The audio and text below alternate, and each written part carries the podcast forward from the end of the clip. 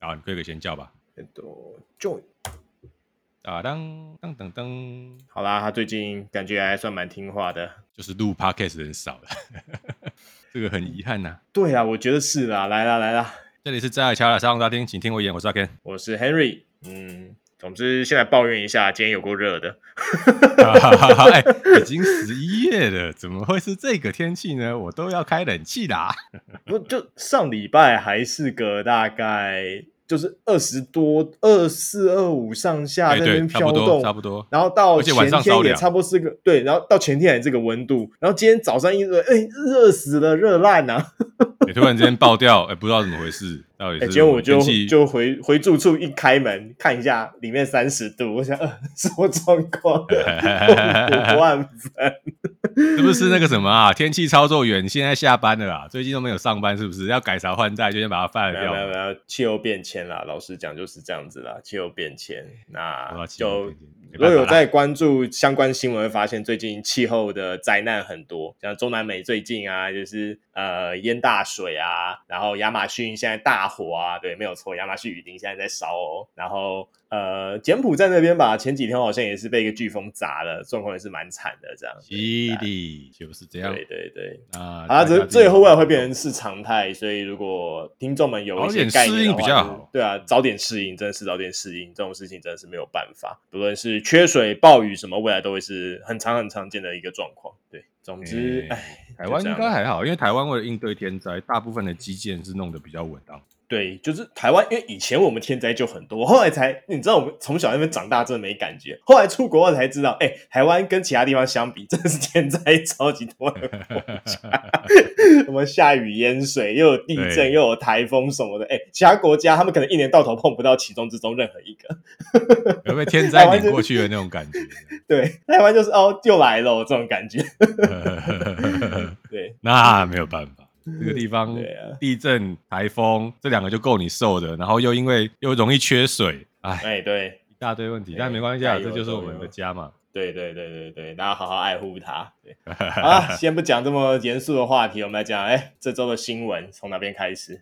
诶，我们上周因为跟老爸 fit，所以上周的新闻也没讲，也可以先讲讲上周的新闻。有几个我觉得挺好玩的。有什么特别想要讲的？看看啊，有特别好玩的呢。那好，那我先讲。暗黑，嗯哼，嗯，你先讲。暗黑破坏神四 PC 版开放限时免费，这个我们喷过了没有啊？好像有喷过了，但那天跟老爸我们有稍微喷一下啦，就是你看，哈哈，现在又免费了。放过他，放过他，放过他。但对，反正你也知道哦，我可以讲一下另一个，就是斗阵特工。二出了一只新的肉盾角，他还特别发信到我的信箱里面。啊，我要想，哦，对吼，BZ 那个信箱还有在，原来你还记得我啊？还会发信过来慰问一下。他就说他们现在限时免费，问我要不要回国。我看了一下，把它关掉，说抱歉，不好意思，现在没有很想。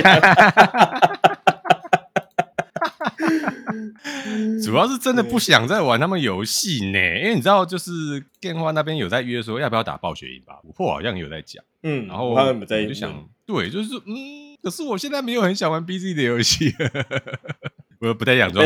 已经，我背后的已经删了，你知道吗？我也是删了，不太想装回来。对，短期内真的是不怎么特别想要，你知道再把它装回来，就觉得嗯。就我因为我有讲过很多次了，我大学基本上我电脑里是只有 Battle.net，Steam 那时候我只有一款游戏叫 Dota 2，好吗？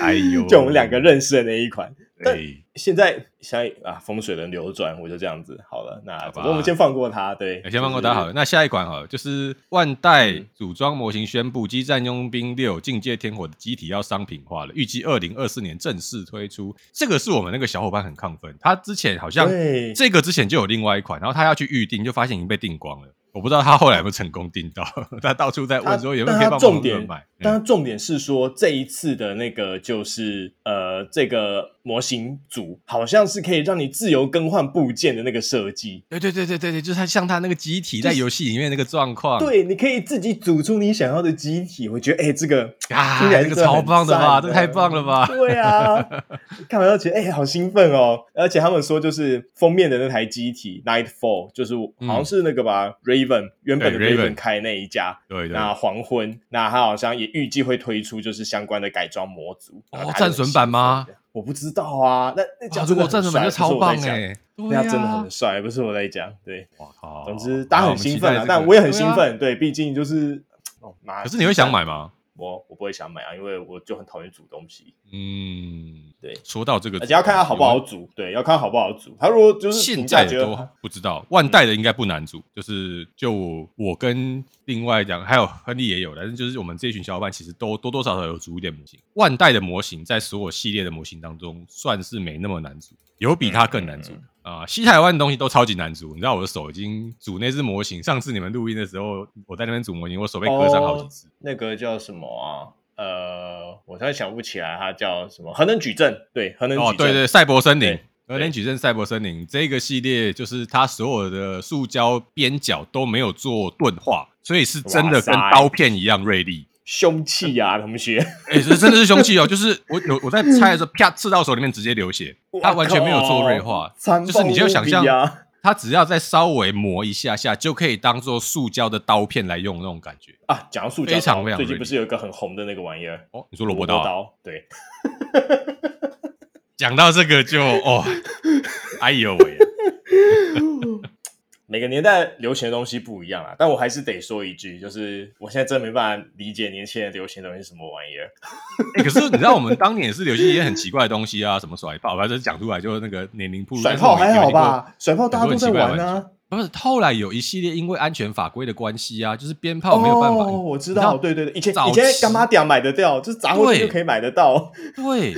对早期在生产这些烟火的时候是没有在抓的，没有在管理执照的。后来规定说一定要有执照才可以生产，而且要在正规的商店才可以卖，这一些小东西才销声匿迹，不然很多地下商店在做这个东西。嗯嗯。那现在就是考量到安全，然后因为最近我觉得可能是我们的文化也慢慢在改变吧。你不觉得这十年来台湾过年的那个氛围、那个年味好像少了很多吗？啊对啊。相对的也就没有那么多人在街上放鞭炮啦。少真的少很多啦！以前真的是过年，就是都会有附近家里的，就是你知道旁边的小屁孩，之前还对我们家的，就是我们家那只已经过世的老狗，这样对我、嗯、我们家丢鞭炮、欸，哎，超级鸡巴的、欸。那这几年基本上真的是屁孩，真是屁孩啊！妈的，我就冲出去骂人，然后人就跑不见了，没有抓到，气死我！但对，那这几年真的是比较少看到这种状况。像我还记得我小时候，就是我们会点那个水鸳鸯，你知道吗？哎、欸，对对对对对对，然后会把它丢到那个水沟盖。就很危险，所以我们都丢干这种事情，超危险的事情，公共危险水沟盖水沟盖底下，然后你知道就是在里面包这样，对。但他们说最危险的其实是你把水鸳鸯塞到那个就是呃铝罐哦，对，铝罐里面，啊那爆裂开的时候会有那个铝的碎片，对，那个才是最危险的。我妈前天叮咛万交代不准这样做，所以我们水鸳鸯基本上都只会丢到水沟盖底下，你炸下水道那个威力其实就还好，对。而且水鸳鸯我们记得那时候他们。主打的那个东西就是它可以在水下燃烧哦，有一款是这样，但是如果是土炮版的，它就只是会旋转而已。不是吧？会旋转是另一个，那是蝴蝶炮哦。你有这么多炮哦？好吧，蝴蝶炮还有冲天炮啊。以前就是还有我们最喜欢玩就是那个冲天炮，而且冲天炮都还要那种声响很大那种。但你现在你连过年也几乎听不到大家在放冲天炮，因为以前放很多冲天炮就没关系，但现在你放冲天炮，邻居现在会开始靠咬，你会去跟。明明是过年，你知道，明明是过年，以前都可以，现在就不行。可以去跟卫卫生，就是那个环保局检举你。那以前是可以放的，对，以前就是我家附近的公园，甚至我家附近就是只要有一块小广场，我都可以放。大楼间的广场我可以放，但现在不行，你放这些，马上环保局就来找你。对，而且如果你炸到人家的房子，那黑黑的一块，对，那也是一种财产损害。对，那以前其实就是都会有，但就比较不会有事情。但现在就是都不行。嗯、对，我这几年确实就是包含你那个萝卜刀案例，我我有感觉，大家比较呃，政府也好，学校也好，家长也好，比较有意识在在管控他们所谓的危险玩具。嗯嗯，那我觉得这个嗯是好还是坏，就见仁见智了哦。因为这里面可以展开很多东西来聊，我就先不管它了。我只要讲说，呃，每个时代有每个时代在玩的东西，但是现在的小朋友，我觉得充电帽对他们兴趣吸引力实在不大。呃，他们可能还是宁愿回回去玩传说对决，然后 手机拿起来好玩的多，或是滑抖音这样。对，对啊，就是手机这么好玩，干嘛我去玩那个什么？还有被炸到风险，要炸错还被骂的鞭炮，不需要了。哦，玩手机最好了。哎，不知道我们刚刚讲什么？怎么会讲到这个？哦，模型，模型，对对对对对对对，讲模型，然后讲很危险，然后讲到萝卜刀，萝卜刀。哎呦，讲 讲到这个模型就要讲，我又去买了一只。哦，对，那天我看了他买的，然后我其实算是该怎么讲推手之一，但最后推手不是我，最后推手是一关键人士。对，哎，我只跟你说，然后我们就对就买了。来，你讲讲你买了啥？哇，这个东西说来话长。呃，我们有一部很旧的作品叫《魔神英雄传》。这个真的是偷，完全你知道，就是老屁股才会看的东西。我我来稍微查一下好了，它是什么时候的作品？它是一九八八年靠呀，哇塞，超老哎、欸，超老哎、这玩意儿甚至甚至比我还要老。我的天哪！哦，呃，我只跟你说，这个东西它在日本推出是一九八八年，可是真正进来台湾，那是一九九多哦，一九九二或一九九四左右。嗯、那呃，它里面有一只体型其实是跟哎，查到了，一九九三。哦，对，差不多，差不多那个时候，差不多那时候。然后后来还有一些重播了，但是总之它里面的主角叫战步度。那个时候翻译进来还不叫战步度，还是台湾自己编的一个名字，忘了叫什么东西。嗯、然后它的主要机体，它是一个可以召唤机体来战斗，它主要机体叫龙神丸哦，竜金马鲁。那这个龙神丸其实有点像尺寸，有点像我们的 SD 钢弹哦，就是头身比大概是一比三或一比二那种比较迷你型的哦 SD 钢弹型的机器人。但是我这次玩的竜金马鲁，它是买的这只，它是把它拉长成头身比拉长成钢弹的比例。哦，强化版的龙神丸超级帅，超好看。然后我那时候看一看，就你知道，我已经把它拿起来放下，拿起来放下，大概两三次了。然后旁边的朋友看到就说：“就买了啊，你这是在犹豫什么东西？”我说：“我我没有地方放。”他说：“妈，你上次赛博森你都买，你现在什么借口？赶快就买下去。”对，然后我们三个人轮番讲了一轮话，就买了，冲动购物。呃，我掏钱，我买不行吗？我买，就买下去，就冲动购物。对，哎、欸，真的是冲动购物。你知道我我那一次出去是没有预计会买的，也没有没有想要看到这一次，你就买了。逛了看到它，所以你才有想要买它，好吧？对，可是这只我以前就想买，它不是最近才出的，它出一段时间的。哦、然后我就有在线上看到，那个时候我就有贴给小伙伴看，然后我就跟大家讲，这只我真的很想买。他们那时候说，那你要不要线上买一下？说，嗯，可是也还好，我就是你知道，我都这样子，就就是其实想买，但是又不想要花这个钱买回来之后还要花时间组，我都已经花钱了，你还要花时间组装，这样对吗？那错的啦，那时候就没有买，对啊，现在就哎好啦，冲动购物就买一下了，这样。呃，之后如果我们又有邀请五破来讲 FGO，对不对？我你就你们聊，我再来继续剪那个模型。哎，到时候再说吧，我就到时候再说啦。对，主要是因为跟你讲，跟可以跟大家宣布一个好消息，就是我们的阿 Ken 退费成功。哎，真的。但是我要拿出来讲一下，那如果有之前收到阿 Ken 说可以借他们那个就是录音的好伙伴的话，很抱歉，就是现在出了点状况，但是我们这个月内还是会有，所以这个月内还是还是可以。发生什么事情呢？总之就是从上个礼拜还上上个礼拜吧，就是阿 Ken 他手残按错。不小心把我们要续订的从月订阅制的 Zencastr 不小心按成年订阅制了之后，我们还后后来就想办法处理这件事情。那很幸运的是，就是 Zencastr 虽然他们当初有说就是呃这东西一旦售出基本上不允取消，但阿坑写信过去反映说他是误点之后呢，他们还是很有诚意的帮忙处理的。那现在看起来是正式退费成功了。那我我我们得说是他的服务真的很不错，但是一年这件事情你知道，因为一年内不可控的事情实在太多了。对对对，就像阿 Ken 最近明年初他又接到了一件很大的事情，我就想说，哎、欸，如果他那个年费定下去，他明年起，我跟你讲，他可能几乎用不到。就可能只剩我们平常录音的时候在用。那我们如果平常两个人录音在用的话，我们就不会想要定它。为什么？因为我们可以用免费的 Audacity 就解决了。是没错了，是没错了。对，但是就是，嗯，嗯，我目前的规划是这样，就我可能会继续再续订两三个月。哦，一方面是我们小伙伴要用，一方面也算是谢谢 Zencastr 让我退款。然后他们有说，就是一般是不能退，就是他有用那个 message，他们里面系统里面 message 跟我讲说，一般是不能退。但是我们晓得你是误点，因为你之前我也有订过，我不是他们的新客户，我是老客户了，所以他们愿意帮我办退费。那我想，OK，那太好了，但是我还是会用，因为我们其实已经已经排好了，已经排好，我们排了好几个来宾要来节目上跟我们聊天，所以我估计我会就这样摆着，让他定两三个月。那这段期间，嗯、原来我有先出借账号小板，当然都还可以继续使用，没有问题。那如果真的确定我们因为一些原因没有办法继续定的话，我会再跟啊、呃，就是分共享账号的小伙伴们讲哦，因为现在看起来已经。啊，这东西好用是好用的，哦，但就是你谁也不知道明天跟意外哪个会先来，对吧？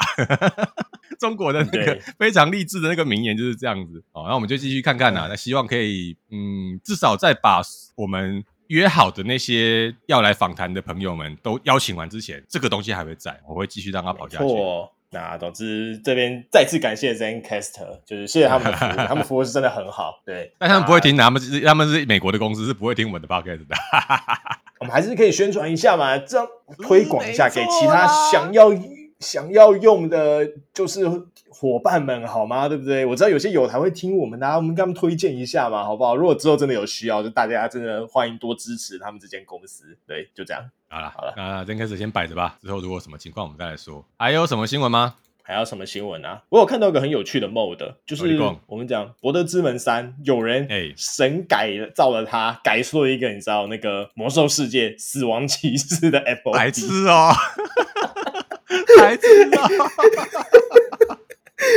哎，超狂哎、欸！他他不止就是他把整个就是资源系统都改了，就是他真的是用那个魔兽世界里面那个符能的那个系统之外，他还帮他做了三把的神器武器耶、欸！嗯、我想哇，这真的是 对两边都超有爱才做出来的事情。对他那个职业，他连副职都有，就是那个血破、冰霜和会血，他把那三个副职都做出来，嗯、你知道？哎，这真的。只能说就是有爱，有爱到不行。对，不过这本身真的很好玩呐、啊。那魔改成这样，真的也是另一种高度了。我只能这样讲。哎、欸，可是这表示说，拉瑞安工作室的系统是非常非常开放，它允许你做很多不同的改动，这是模组的改动。因为他们有新增武器进去，表示他们有新增模组进去。那之前我在那个模组网站上面逛的时候，有各式各样不同的改动，包含哦，他们把画风重新再渲染了一遍，然后新增了各种不同的武器，然后调整了系统。我觉得这个东西以后很有可能。会有机会支援超大型由玩家制作的 DLC，嗯，然后就是拉瑞安不做，嗯、但是玩家自己来做，那也许有机会把本来的上整区挖出来，然后重新改成一个 DLC，我不知道会怎么样了哦。但是根据我的经验是，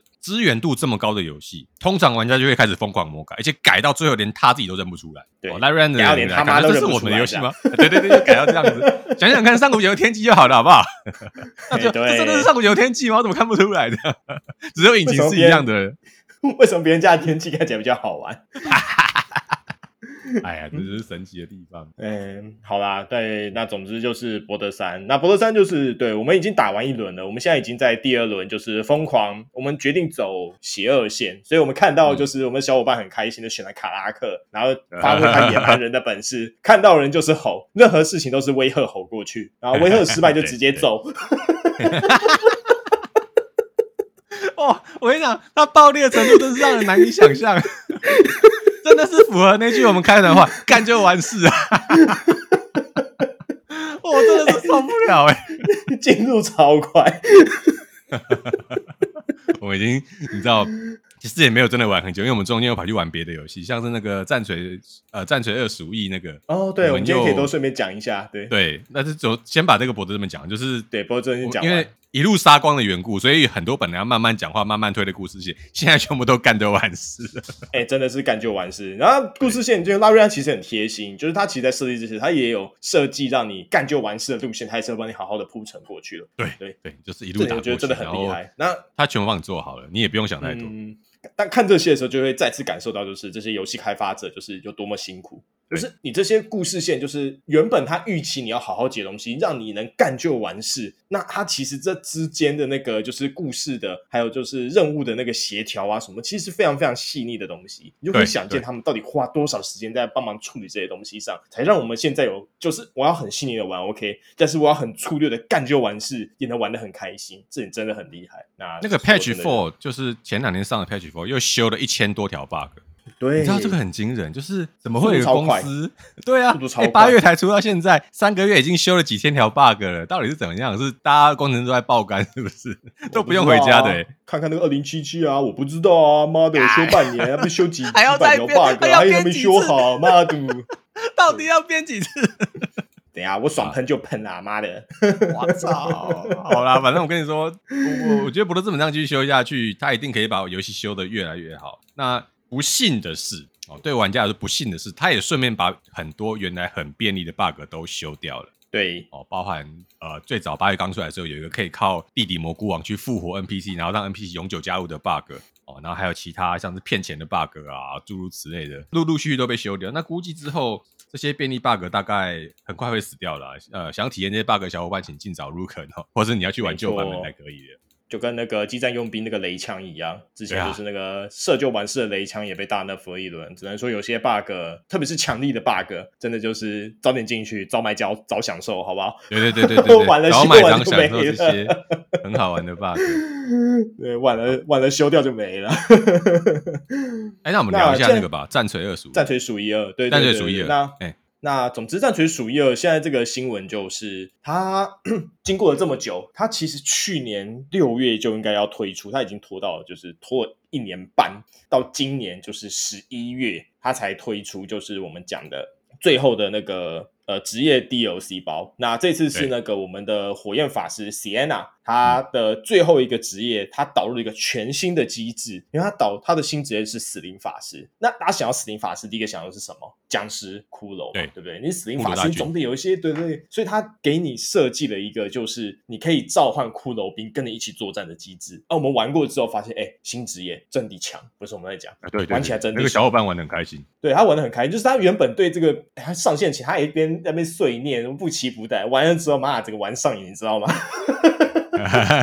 甚至那天还会讲出说：“哦，与其打这个，我还不如回去打鼠疫二，因为大家玩多开心。”对，就是他这个新的机制，让你你知道可以人多势众，好不好？乱拳打死老师傅，就是这种概念。他可以叫一群大概六只的骷髅兵跟着你的队伍一起作战。那骷髅兵他有，这这个是一个全新的机制，因为他们之前其实没有导入过这种所谓的随从系统。那你也知道，随从系统等于你在这种第一人称的 F 类 FPS 游戏里面还要。导入随从，那其实这是一个非常非常复杂的程式嘛。那我也想说，这应该就是为什么他们花这么久才做出这个职业的原因啦。那嗯，我们回去玩，其实说真的，这次没有碰上多少 bug。老实讲，哎，对他们好像花了很多时间在 debug，就是对对对，很影响游戏体验的 bug 是没有。像我们前一次有提到说，有一个火炬的那个地方卡了很久，然后标示不清楚，游戏的进程也没有说明。所以导致我们到最后是在那个地方卡住，卡了两三次，都是打到那个地方就不得不放弃，好像等了两个礼拜让他修 bug。嗯、可是这一次我们玩是完全没有这个问题，很顺的就直接玩下去了。对啊，呃、而且新的机制就是互动上也都没有问题，相信他们可能经过很大量的测试啦。那我会说就是等这个一年半啊，我整体来说我觉得还算值得啦。以最后一个 DLC 来说，我玩的蛮开心的。那我们也拿去爬塔，爬了一次还两次？哦，打了打了一次一般的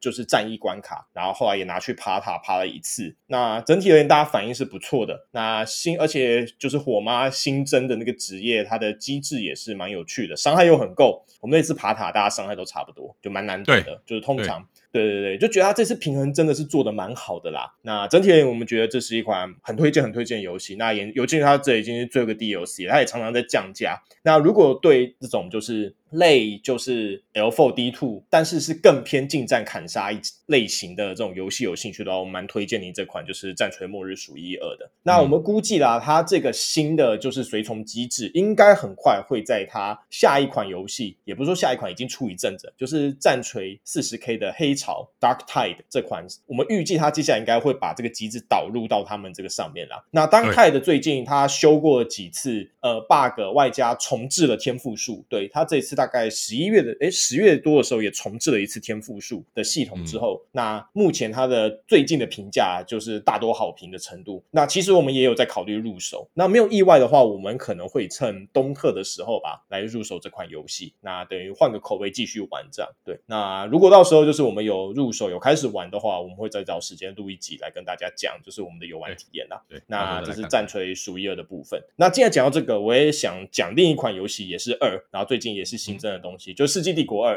最近新增的那个一个种族，就是呃，除了亚美尼亚，还有乔治亚。但我们有呃，还有几个种族，它有做一些改动，像是波斯和萨拉森，它做了一些强化的部分。特别是波斯，因为之前战象就是被大家耻笑，跟其他几个大象国家比，真的是没有人要用波斯战象。毛相夫比较强，对，毛相夫比较强，就是造起来的那个呃成本比较低之外，加上它的那个科技要求也低很多。那你战象还要用城堡，然后我毛相夫马厩就能产了，你怎么跟人家比，对不对？而且所以毛相夫很快就能成型啊！你战象那个光是那个六百五十石头，你要凑出来，在一般对战中要用就有点难度了，更不要提就是就算我们这种只打电脑的，也要凑出那个战象也是要点时间的。相较之下，毛相夫快很多。对，那从他做了一些改动了，那有兴趣的人大家可以去看一下他的 patch notes。那波斯大概最大的特点就是他的游侠被另一个他们自己的特殊兵种取代，然后多了一个跟印度一样的那个旅店，就是那个在帝王时代可以造那个旅店，可以加速，就是你那个部队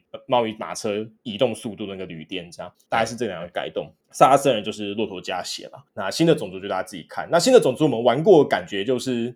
哇，有点微妙。我自己是玩乔治亚，他乔治亚他种族的特色是，他新的那个城堡兵人越多，他攻击会越高。那最高的时候就是他可以攻击到十四加八吧，没记错，会是一个攻击十四加八的骑兵，嗯，很强。但是要凑一群，然后而且他的工程器呢，他没有火炮。那反正我目前用起来感觉有点微妙。有，他有躲墙，乔治亚有躲墙。亚、哦、美尼亚我不确定。对，乔治亚它的特色是它有一个那个可以射箭的。呃，修道院，对，他修道院可以射箭，然后村民在修道院的影响范围下，好像工作效率会增加。那他们这两个新种族最大最大特色，其实是就是他们不需要建采矿营地那些东西，他们会有一台叫骡车，骡车，对，它是一个算是移动的资源采集点，对，就是你不需要在这边建采矿营地，你就把骡车拉过去，然后那个台骡车就是会帮你收集东西，这样，那蛮有特色的啊。那总之，对世纪帝国如果有兴趣的，就是玩家们，就也希望大家可以去试试这个新的种族。对，那这次改动，我们自己打起来，我觉得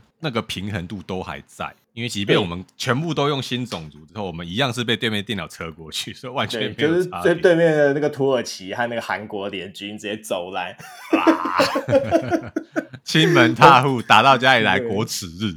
对，对，我们缠斗了一个小时吧，然后最后 最后被灭国，怎么样？哎呀，就是所以你就知道他们其实还是有在做平衡。可是我想对战的平衡可能还会再调整哦，因为《世纪帝国》过往所有的 DLC 就是这样，所有新种族出来先抢一个月，然后再 nerf、嗯、哦。你可以想象当时我我很喜欢用立陶宛，哦，立陶宛当初真的强，哎、欸，超强，真的超强，超强，强到烂掉。哎，后来就被一直 nerf，一直 nerf，nerf 到现在还算合理的程度这样子。所以我想他们还会再调整的、啊，现在不太可能维持现在这个强度，应该那个加八最后会下修吧？嗯嗯嗯嗯，我不知道，因为他加八要成型，其实也没这么容易。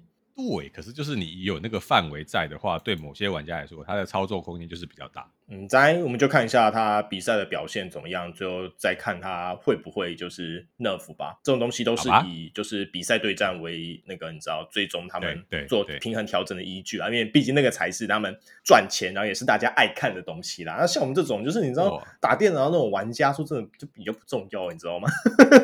我们有花钱啊！我靠，攻击宽对。重点就不在我们身上啊！人家要看好看的比赛，好不好？我们这种东西没有人想看，OK？好吧，对啊，哎、呃，这边先摆着。好，还有什么好玩的？就讲一个，就是我们在玩的游戏《尼基》。哎，我们我们玩一年了。啊，对，默默的，在去年最忙的这个时候，我开始玩，玩到现在居然一年，还是一样。对，玩一年了，对，哎，还是一样忙。那么这这一这个段时间真的是忙了，也经历过很多改动。Anyway，不管，就是尼基，说真的，就是说真的，他大家一一开始没有这么被看好。那前几天他因为这一周年推的一些福利的关系，他这是一周年，我觉得对新手啦，或是想要回坑的，就是老玩家来说，是一个非常好的时机，因为他总共送你大概一百二十还是一百三十几抽吧。非常非常惊人的一个数字，就是从就是不论是特殊的，就是特殊卡限定卡池的抽抽数，加上就是普通卡池的抽，他送了一百多抽这样，对，然后还因为就是他前几天就是因为就是这波行销非常的成功，那他好像是忘记是全球还是哪里的，就是 A P P 下载的游戏 A P P 下载的数量，他他有那天有冲上第一名过，那官方也因此再加码了，就是十个抽给我们这样，就是蛮有诚意的啦，我会说目前为止。那。我刚刚跟你聊过很多次，就是大家一开始没那么看好它，就就是一款你知道，就是看 PP，还有就是 手那手游晃得很厉害、很香、很赞，没有错。但是就是呃，它的剧情到后来其实出乎意料的好。对，那怎么个好法？就是我们总之先就是请大家就是自己上网找，或者就直接进来玩吧。然后默默这样走了一年，整体来说发展还不错。大家一开始你知道就是漏的不够多啊，不够色啊，怎么的？大家其实那时候想说他可能撑不了多久，结果默默撑了一年，然后现在发展还不错。那希望它能保持啦，不要像某款手游好不好？那个叫什么什么钱什么线的嘛，对不对？嗯、不知道发生什么事情呢？这个时候开始唱，哇操！对，万圣节都要过了，还在这边放什么新的新的什么机新的机甲出，然后还有听说嘛，那个什么前线对不对？那个那叫什么少女前线二是不是啊？他们的剧情嘛，你指挥官原来是个渣男啊，对不对？哦，那些事情相较之下，不要在大家伤口上撒盐。我没玩、啊，大家已经够疼痛了，我可以笑啊。哇，好无良心！说啥呢？我的良心活蹦乱跳，我是避免大家再对他继续抱有期望，好吗？就跟那个二零七七那个时候一样，拯救你们于 PUA 之中啊，同学。偷烂所有游戏就对了啦，没有没有抽，我只是随便。但就少女前线的那件事情真的很瞎啦。就是如果大家知道发生什么事情的话，就是他等于完全推翻之前你少女前线一，你指挥官跟你那些底下的人形嘛，对不对？枪械人形建立的关系，他把他直接砍掉重练就算，还就是拿一坨大便抹在你的脸上，说没有，你指挥官其实是个 PUA 他们的渣男啦，你其实是用类似催眠的方式在控制他们，所以他们到二代之后，他们不想跟你继续了，他们都要走了。连唯一留下来那个，还有人要问他说：“你为什么要留在指挥官旁边？你还好吗？”不是，你知道，指挥官一代花的所有心血带他们出生日子，宛如假象一样，大家都被催眠过，这样 很我真。我看到那个剧情，我真的快笑。听说那个剧情到后来就是流出之后是。玩家就是反抗到，就是必须他们要退回重写剧情的程度。那我现在不知道重写找新编剧了，然后对对对原来那个编剧火掉还是怎么样？但是我只能跟你说，编剧会写出这样的故事一回事，让这个编剧写出来的故事过哦，那肯定是主导人的问题，绝对不是那个编剧的问题。那你、嗯、你知道主导人让这东西过，就表示主导人心里认为这个故事是合理。你现在要改写，我也很难想他会改写成别的东西，因为你原来那个故事太破了，破到大家已经对你没有信心的时候。我实在不晓得你要怎么再熬回来，因为你知道现在有些甚至连那个绰号都固定下来的。这种情况下，嗯，我觉得应该没什么未来了。但是我们也就期待他们了啊，就别不要不要口出恶言，还是觉得他们有机会可以翻身，就先摆先不管，出了再说，就先放着。只是对这件事情，就是跟大家告知一下。那我这边讲完了，看你这边还有没有什么其他有趣的新闻？应该没有吧？那不然我们就来聊那个深海迷航好了。好啊，你说那个冰点之下嘛，对不对？对对，冰点之下，因为这款游戏我后来跟着深海迷航玩完之后的下个礼拜，我大概就把这款游戏玩完了。可是你要我给评价的话，我觉得不如深海迷航。哦，是哦，我对我那个时候在。深海迷航一代有讲，它是一个很庞大的海底世界，可以让你自由探索。那有趣的是，在那种不断攀科技术，然后越往下探索，有越多惊喜的那种惊喜感。可是深海迷航冰点之下有一个我觉得不太好的地方，也许制作团队是故意为之，或也许这本来就是一个大型 D 游戏，只是因为内容太多，独立出来做。就是这款游戏有三分之一的时间你是在陆地上，嗯，它明明是一款水下，在一代是强调水下的游戏，在二代却有一半的时间在陆地上，它甚至给了你一台陆地上的机车，哇，只能。在那块陆地上面跑，可是其他三分之二仍然是海洋，你还是要搭水上的那个潜舰去开发，这就变成你的游戏历程有一点撕裂。嗯、哦，你要分水上的装备跟水下的装备去呃各自做各自的事情。那整体来说，我觉得故事是有趣的。他把一代的故事做了一个补完哦。如果各位呃有点忘记的话，可以回去听我们前面几说。我这边只做一个很快速的回复，就是那个星球上有一种病毒爆发了，然后导致叫做先驱者的外星人不得不得不把这个星球封锁起来哦。那我们一代的主角是一个衰鬼哦，他被那个外星人封锁机构的封锁机构嘛，对不对？那个境界天火那个封锁 PCA PCA 行星封锁机构。被封锁机构大炮打下来，哎、欸，想办法要在星球上活下来啊！这就是一代的故事。然后他发现说，哎、欸，原来有这个病毒，然后原来为什么被封锁？最后他成功拯救了呃那个利维坦哦，海皇利维坦的蛋，帮他们孵化之后，借由那个他们孵孵化之后放出来的酵素哦，治愈了自己身上的感染。这大概就是一代故事。那二代故事其实也相对算是把一代故事做了一个补充，就是。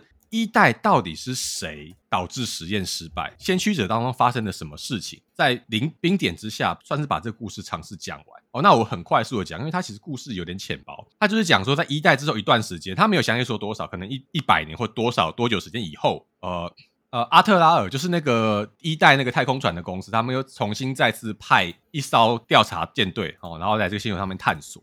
那在探索过程当中，就是你知道，还有被打下来吗？没有被打下来，因为那个装置已经被关掉了。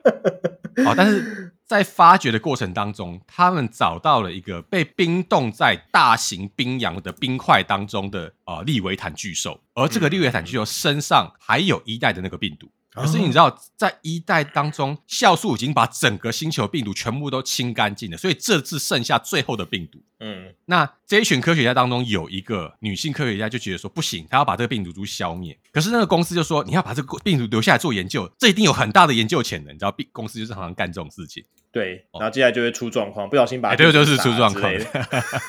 病毒倒是没有爆发，但好像。他没有详细讲发生什么事情，当总之最后这批这一票科学家全部歼灭哦，因为某些原因就全部就就过世，死在那个岛上面，死在这个星球上面。那这个尝试要消灭病毒的科学家，他的妹妹跟他失联之后，就来到这个星球上面，算是用半偷渡的方式进来。他想要找出他姐姐到底发生什么事情。那这就是我们冰点之下的主角。嗯，那你可以想象说啊。呃这个冰点之下组合，它因为事故，它它掉下来的过程当中，被那个围绕在这个星球之外的，算是流星群嘛，或者是那种碎片哦，陨石型的碎片撞到它的降落机器上面，然后它就直接迫降，一样跟一代一样，你所有的科技全部丧失，你要从头开始把所有的科技都捡回来。哦，那你就要一路追踪所有的科技之外，然后找到你姐姐发生了什么事情。那最后在这个过程当中，你发现的有一个先驱者留下来的遗迹，就是那个外星人的遗迹。那里面有一个先驱者的意识，然后他跟你说：“你可以让我就是寄宿在你那边吗？”那我们这个主角就说：“是是，你是说我的平板吗？”OK 啊，那你就拿去用。结果没有，他直接寄宿到我们主角身体里，跟他就是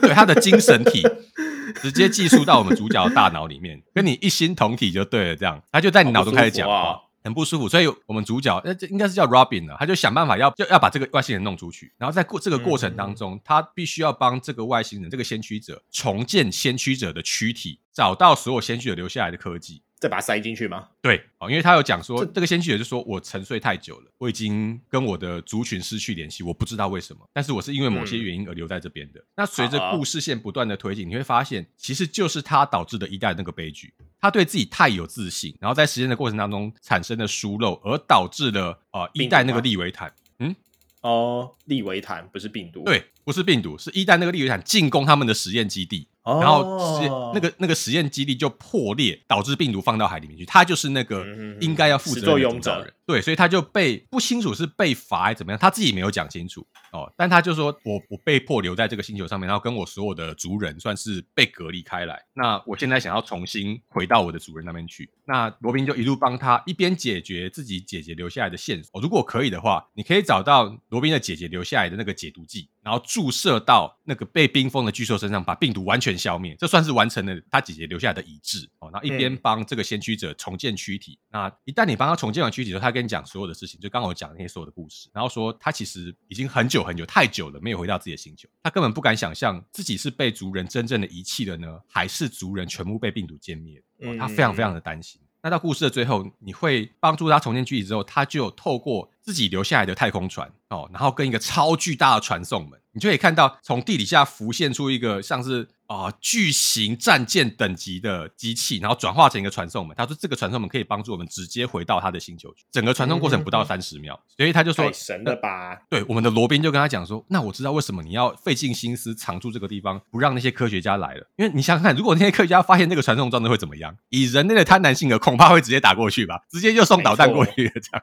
人类太不到三十秒就能送一颗导弹过去，这太赞了。”哎、欸，但是这都干出来的好吗？这些妈的人类怎么都做得出来？无法反驳。对啊，就是你完全没法反驳。你 连罗宾都说：“嗯，你讲的是对的。”我觉我也不知道人类会做出什么事情。哎，因为你要想，那个那个大公司居然连病毒都想利用，这么危险的东西，他们都想拿来重新开发跟利用，那你就知道他们什么事都做得出来。哎，这个东西我们现实中也发生过啊，对不对？某肺炎病毒嘛，对不对？大家不是有怀疑？对，你好像什么地名肺炎出来的嘛？对啊，对不对？真的也很难讲嘛，对不对？好啦，反正到最后你就是跟着，因为你如果你有顺利把你姐姐的事情解决的话，哦，就是帮他把那个病毒株消灭的话，那你就可以跟着这个先驱者回到他的星球。但呃，游戏的最后面结局的时候，他并没有跟你说那个星球上面还有没有其他的先驱者，因为你们就是穿梭到那个星球上面，然后看到所有的装置都还亮着绿灯，就是还在运作当中。可是呃，等到那个太空船要降落的时候，游戏就结束了。所以他没有跟你说到底其他现在还活着没有，只是留给你一个自己想象的空间。Oh. 那这个是算是把一代为什么会发生先驱者基地被攻击，然后破坏病毒流出的事情做了一个完整的交代。这个是这个故事，我觉得是 OK 的，是很好的。但系统是我认为很不好的地方哦。那最大的关键是在一代的探索当中，海洋很大。可是没有那么的复杂，你知道要往下潜，大概就是那几个入口，从那几个入口可以不断的往地心去探索。可是，在二代当中，哦，在零度之下，它有些有的时候会告诉你关键科技藏在某个地方，而那个地方跟蜂巢的网状结构一样，到处你就想象，对，你就想象是长满洞洞的气死那种感觉，而它那个装置藏在其中某一个洞的里面，你要在氧气有限的情况下下去把那个装置捞上来。你看那个到底有多痛苦，而且他就算给你坐标哦，就算系统你去上网查了那个东西的坐标在哪边，你要怎么在那个网状洞洞结构当中找到那个点？你只能反复的探索，一直找，一直找，一直找，然后反复试错，去找到你需要的那个科技，这让整个游戏的推进变得非常非常的。呃，没有那么的愉快，嗯，哦，那其次是在一代当中的科技是一步一步给你的，就是你完成了一个阶段任务，哦，到了一个定点就给你一个科技。但在二代当中，因为它相对地图比起一代来说小很多，而且又有陆地的区块，你很快就可以取得重要的关键科技，导致前面呃前端科技就是初始科技有很多东西，你可能拿到之后你从来不会用到它。那如果这样的话，oh. 科技给你给的太快太多的时候，有很多设计是不必要的，所以非常非常浪费时间。嗯、那加上刚刚那个探索，就会让你觉得在玩这款游戏的时候，没有深海迷航一代那种哦，探索到这个地方，我又往前推了一步科技，我又可以做出什么东西的那种感觉哦。那就会让，然后加上你还要在海海底下跟陆地上来来回回的往复啊、哦，然后那个陆地上你又不能啊、呃，你要想，你大部分的东西会放在你水下的几的资源。那如果你要在陆地上盖一个基地，要充电或是要做研究的时候，你的资源不够怎么办？你得现场挖，或是骑着你的那个摩托车到你的水下基地去拿，然后再走回路上跑过去，骑着摩托车再盖那个基地。这会让整个过程变得非常非常的繁琐，而你不得不加装很多的 mod 来改善这个处境。嗯嗯，但问题也在于，因为这款游戏相较于一代没有那么多的玩家，就因为前面种种的问题，就是太探索太繁杂啊，然后故事太短啊，地图太小啊，很多时间在陆地上而不是在海下啊，它支援的 mod 的数量远比一代来的少，所以这种事情会会让我觉得这真的是一代的一个延伸地图。而在二代，为了要增加游戏时间，他们把它调整成这个样子，硬挤出了一些东西的感觉。对对对，如果不是那种网状的气死动式的结构的话，这一款游戏的时间可以再少一半。就是我把我的游戏时间扣掉那个找路的部分，我我先看一下我目前的游戏时速，我目前游戏时速是二十一个小时，然后你已经快破完了。我已经全破了，嗯，那真的还蛮短。那这样价格多少？八百九十块，九十九百块，八百九十五块哦，太贵了，太贵了，不行，不行，这这不 OK，对我来说太贵了，这真的很贵，真的很贵。所以，而且你要想，我刚刚还讲了，你要花很多时间去找路。如果把那个找路的部分扣掉，这个游戏会再少一半的时间，也就是大概只有十个小时的游戏内容。那你说它好玩吗？我一定不会说它不好玩，它一定有它好玩的地方，加上它对一代的继承。只是在那个探索的过程当中哦，那个陆地上是一片雪原，白茫茫的，然后这个游戏没给你地图。你只能想办法找出，根据那个指南针、指北针，大概把那个地图记下来，然后可能会在什么地方出什么东西，你得用你的大脑记住。那你可以去用 mod 安装地图来改善，但那个地图的帮助也非常有限，因为那个岛那个地形的复杂，就会导导致游戏节奏很不流畅。这是我认为这一代，如果你要我批评的话，这是最大最不推荐这个游戏的一点。但相较之下，这个游戏有它好玩的地方，是我自己非常非常喜欢的地方。我前面讲完不好的地方，现在来讲好玩。就是一代当中，我有讲过，它有个超大型的潜水艇哦。那你可以把你的资源放到那个潜水艇上面，然后带着潜水艇走到什么地方，放下你的海虾号机器人，哦那个外骨的装甲，或是你的迷你潜水艇去做探索。我很喜欢这种东西哦。我喜欢一个超大的基地，然后里面还有一个小型的探索用的装置，可以让我到处带着走。二代当中，他把那个潜水艇改掉了，改成那个翻译有点奇怪，我不知道为什么要这样，反正英文叫做 Sea Truck，就是海底下的海车，呃，卡车啦。海车是什么呢？海车是什么？讲话讲太快，嘴瓢。啊，可能我也累了。好，总，但是他把它改成那个那个 C Truck 之后，它有点像是火车的概念。哦，C Truck 本身是一个小小的车头，你后面可以连接不同功能的车厢。哦，例如说有一个车厢它是透明玻璃做的，哦，那你可以只要你经过某些海里面的生物，小型的鱼类，它就会自己把它抓进来，所以你就可以有大很快就可以得到食物补给或是水分补给。那有些车厢是里面有一个工作台，你可以盖大部分的东西。那有些车厢是可以让你睡觉哦，可以睡过一些时间。那最重要的是有最后一个车厢可以让你把海虾号那个外骨骼机甲吊挂在外面。嗯，所以你可以用这个 C Truck 带着你所有的家当，一样可以往前到别的地方去。然而，这个加挂装置会让整个 C Truck 变得非常非常的长。你想这个东西要怎么通过那个气死洞形状的地形？会卡住吧？会会很容易卡住。然后它非一样跟一代一样，它非常容易坏，磕磕碰碰几下，它很快就爆掉了。所以你想，如果你在海底下碰到一样，这个游戏一样有那种深海攻击性强大的利维坦，你被那种利维坦咬到几下，你整台车包含你的机甲就永远失落在海底。太衰小了吧？所以会觉得很困扰，就是跟一代一样，没有任何反击的方法的时候，你会非常非常谨慎的开这一台海底卡车。可这又再次回到那个，这会让整个游戏的节奏变得变得很不流畅的状况。嗯，嗯，哦，一样啦，你还是要靠着 mod 去改善这整个游戏的体验。我自己用的是一把镭射手枪。这个镭射手枪可以允许你打死你看到大部分的生物，然后让你可以不用担心利维坦，可以专心的在海下探索。我喜欢那种慢慢探索、慢慢摸索的感觉，而不需要一直担心那边有只怪兽要准备咬我。那这种把把这个家当带着走概念，我也很喜欢，而且可以自由组合那个车厢，然后就像一个火车可以自由组合这样，其实真的蛮好玩的。可是很多玩家不买单。他会觉得说，你就给我一台大台的车，然后让我自己选择我要在里面加挂什么东西，不就好了吗？这里不行哦。C Truck 后面的车厢是既定的，每一个车厢的功能是写死的，你不能在上面再加装任何东西，跟一代那个潜水艇完全不一样。它有点像那个我们的那个 Volcanoid 那款。哎，对对对对对，能够加装的模组是固定的。对对对，我们的款式那个就是那个叫什么？呃，钻地机。对，但这个是把它变成就是海底的一个卡车这样的概念吧。我觉得比 Volcano 还要麻烦。Volcano 是车厢上面可以加挂的模组是固定的。嗯嗯嗯。那呃，零度以下是那个车厢本身只有一个功能。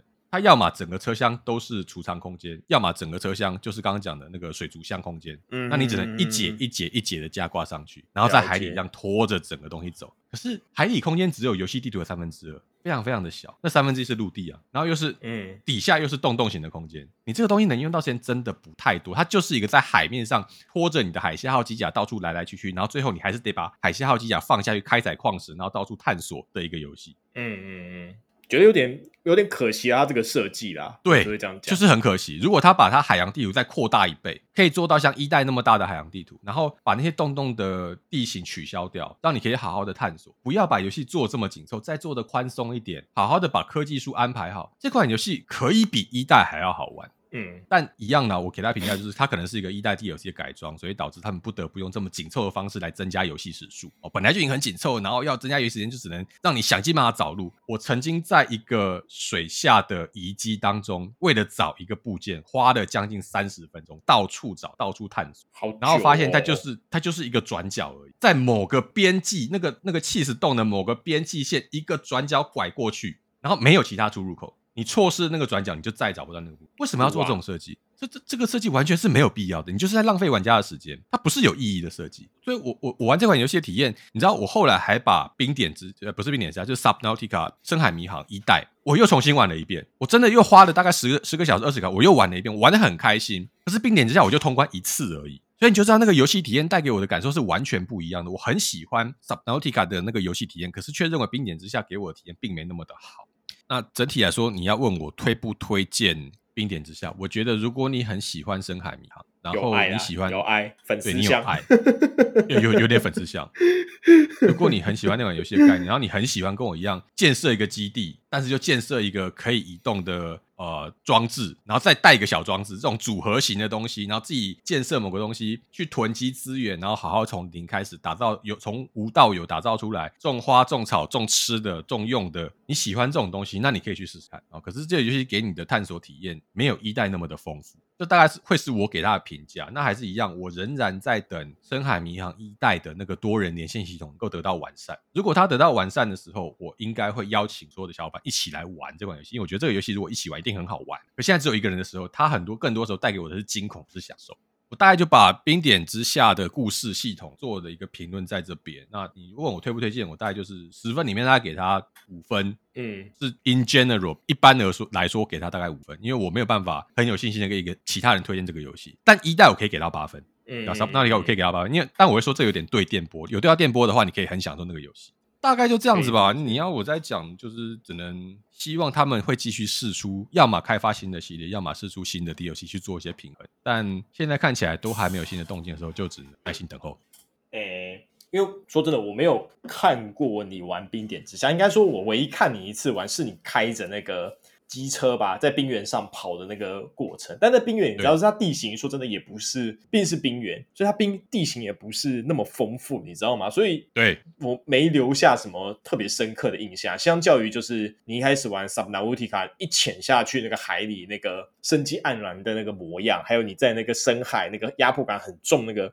呃，那种黑暗啊，那种感觉，相较之下，就是我真的对，而且你冰点之下，你好像也没上来直播过几次，可能也是因为就是这游戏相较之下，就是我没有那么享受，说实话就是我记忆点不够的关系，对，对，所以我就所以我真没什么印象，所以大概就这样。我看到看到你了，听完你今天讲这些，然后再回推，就是你之前呃两款游戏，有稍微看过你的直播的感想，大概就这样。对啊，就是所以。嗯，行吧，但对啊，就粉丝向，那我还是会说，就是九百块真的贵了点啊，有点贵，有点贵。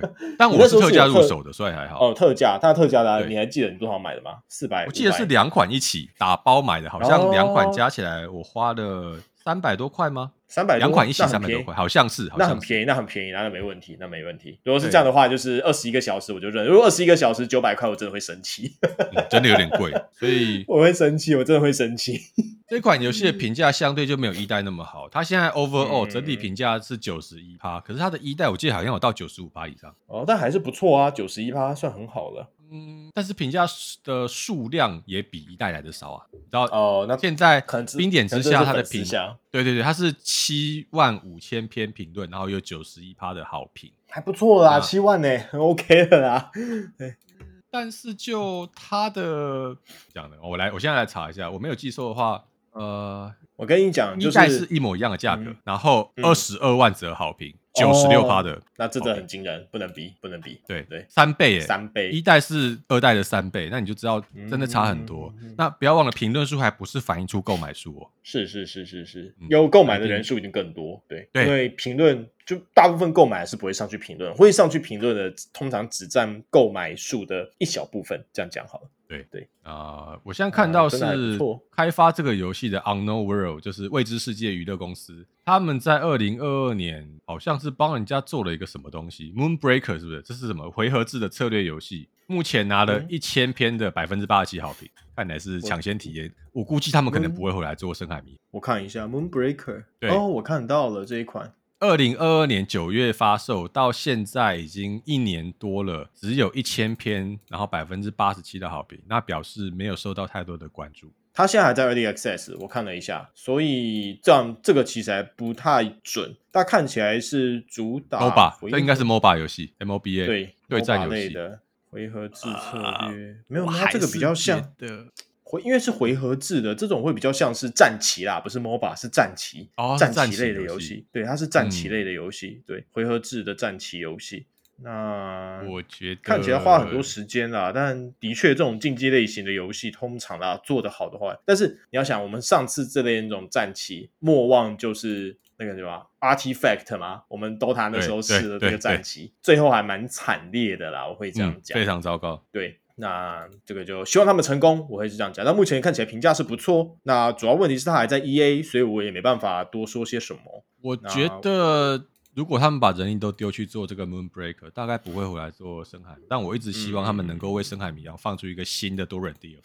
嗯，如果三百块、四百块我都愿意买单，就是让大家可以一起玩深海迷。那没有必要在这个地方挡住大家游玩的兴。可是，一样啦，啊，我们这种小玩家都只能呼吁而已，不能，也不是说我们是什么大投资者。不会看到我们，对，唉，好啦，讲到评价，我刚刚去翻了，也顺便翻了一下 Dark Tide 的评价。他最近他整体评价其实还不到你那个、哦，就是冰点之下，他才六万五千则评论而已。然后对，它是二零二二年十二月的游戏嘛，到现在快一年，那六万五千则评论，而且是褒贬不一。但是最近的评论是四千则，而且是极度好评的程度。哦，真的吗？那表示他对对对有蛮蛮大的改善。对对，但这就就就肥沙一贯的风格，你知道，每次都是这样子。刚出的时候就是大家在骂，然后后就像。那时候数一二也是修了大概一年半两年才比较好玩，刚出的时候大家骂烂，对。这个游戏公司就是我不知道为什么就是学不乖，你知道吗？但他真的是会修到好，这点我值得他值得赞许，好吗？你看现在数一二，你上去查他的评价也是极度好评，那我就不懂为什么就 每次都要都要重复这个过程，啊、一定要先先摔一下，然后再爬起来，先摔一下再爬起来，到底在干嘛？我我不知道，我不知道。但目前为止，所以我在想啊，就是就是黑潮的话，我们可能等冬特或秋，现在好像没有秋特了，跟万圣节好像合并了。那等东特吧。我们看有没有特价。那如果价格还 OK 的话，我会考虑入手一下。我们可以玩一下这样，因为我们数一二其实大家其实快要打到破台了啦，所以那现在换个游戏玩一玩也是不错。那今天差不多就这样了。在离开前，我想再补一个新闻。我刚刚想到，我忘记讲了。啊，你说，就是 Nitro Plus 要推一款 PC 的新作，叫 Doll's Nest。就是洋娃娃之潮。那我们都知道 N 加色 Nitro Plus N 加色他们。系列的特色就是各种刀你，然后外加有点黑暗、血腥，可能有时候还有点猎奇的风格。如果大家 Nitro Plus 色不知道是什么东西，我就讲一款好了，《沙耶之歌》，好不好？好悲啊！讲到这个，我整个人就不好了。就是他们家的游戏就是这样风格。另一款我也自己也很喜欢的游戏是那个《装甲恶鬼村村镇》。哦，OK OK。哎，你有玩哦？我没有，我知道你提蛮多次了。哦，这边还有写参与设计是 Moon Love，是不是？这个参与，他说参与设计夜明前的琉璃色，然后还有参与刀剑乱舞的设计，东离剑游记也有参与编剧跟角色原案，那是很优秀的团队啊。他们是非常非常优秀的团队，就是他们口味虽然有的时候有点微妙，就装甲恶鬼那个屁太恶心了吧？他们口味都不行呢、欸，就比较偏重一点。然后反正这款看起来是一款就是一点点重一点点，你想清楚，一点点一点点，它看起来是一款就是主打机甲少女的游戏。那那预计会登入 Steam 平台。那 Nature Plus 这一向以他们优秀的三 D 建模，还有就是还有他们恶心人的剧情，呃、让人虚渊玄嘛，对，对不对啊？对对对，让人印象深刻的剧情。讲到虚渊，整个人都不好，虚渊老贼。让人印象深刻的剧情，好吗？唯一就是闻名的一款游戏公司，他们就是这些，这可没有意外的话，这款应该也是为类似那种呃视觉小说的形式在发售，但我还不是很确定。那总之我会密切关注这款作品，那如果后续有什么新的东西，会再替大家更新。那 N 加社游戏，我们有机会再找时间来讲，因为装甲恶鬼村镇讲起来实在有点。哲学的东西在里面，然后那个剧情要讲清楚也是很头痛，有点麻烦。但它真的很好玩，但是就是有点，它但很有猎奇，要讲一讲，阿 Ken 可能又不舒服。算了，我想你你这样子抽象讲出来，我觉得可以。但你要是要我自己去玩，我就是不行。没有没有没有，我跟你讲，《装甲恶鬼村镇》整体来说，剧情比那个《沙耶之歌》好很多，真的。《沙耶之歌》我也是玩不下去那种，好吗？《装甲恶鬼村镇》我玩得下去。对，我不管啊，就是反正就你讲我可以，你要我玩那是不可能，玩是不可能玩的，这辈子都不可能。好好好，那好了，那就先到这边为止。大家都已经讲了这个，没有什么好说的了。那总之感谢今天各位的收听，我们今天到这边，我们下周见。那先这样啦，拜拜，拜拜啦。